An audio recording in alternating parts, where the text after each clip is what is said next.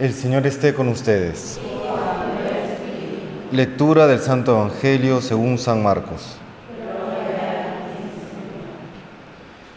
En aquel tiempo Jesús llamó a la gente y a sus discípulos y les dijo, El que quiera venirse conmigo, que se niegue a sí mismo, que cargue con su cruz y me siga.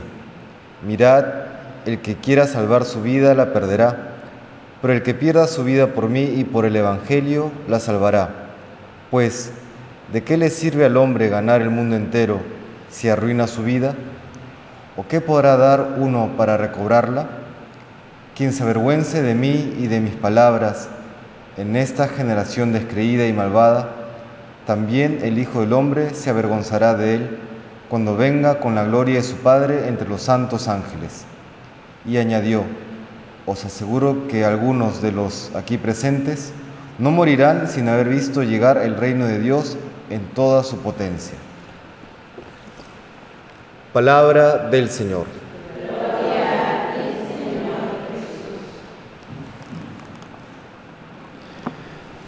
El Señor el día de hoy nos recuerda una verdad muy humana, humana pero que al mismo tiempo nos lleva a Dios, ya que todos los seres humanos estamos creados para Dios, ¿no?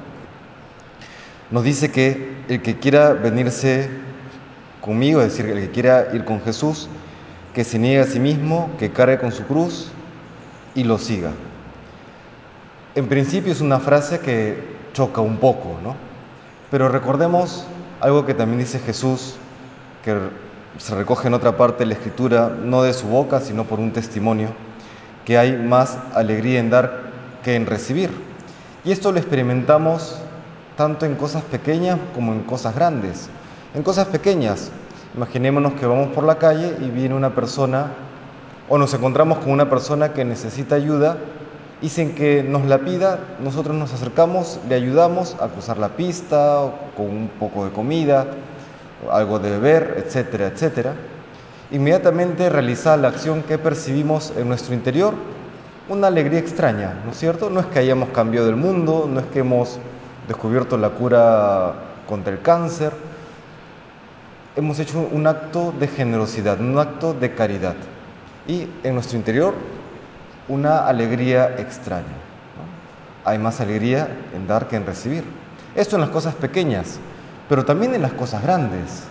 Una persona que, por ejemplo, entra a la vía consagrada el día de su ingreso tiene una sonrisa imborrable. Una persona en el día de su matrimonio también tiene una sonrisa imborrable. ¿Y qué son estos dos actos? Pues no es otra cosa que la entrega al otro, la entrega total de uno al otro, ¿no es así? La entrega, en el caso de la vida consagrada, la entrega total de uno a Dios. Y en el matrimonio, la entrega total de uno al cónyuge por amor a Dios. En esta entrega hay una enorme alegría. Y esta entrega pues podemos identificarla con la cruz. Esa entrega en lo pequeño y en lo grande que uno realiza debe ser finalmente la entrega de toda la vida al Señor. Y por eso el que quiere ganar la vida tiene que perderla. No vivimos para nosotros mismos. El que vive más bien para sí mismo, el que vive de una manera egoísta, por más cosas materiales que tenga, incluso como dice la Escritura el día de hoy, aunque gane el mundo entero, ¿de qué le sirve si es solamente una especie de carcasa vacía, solamente frustración en el interior porque no aprendió a amar?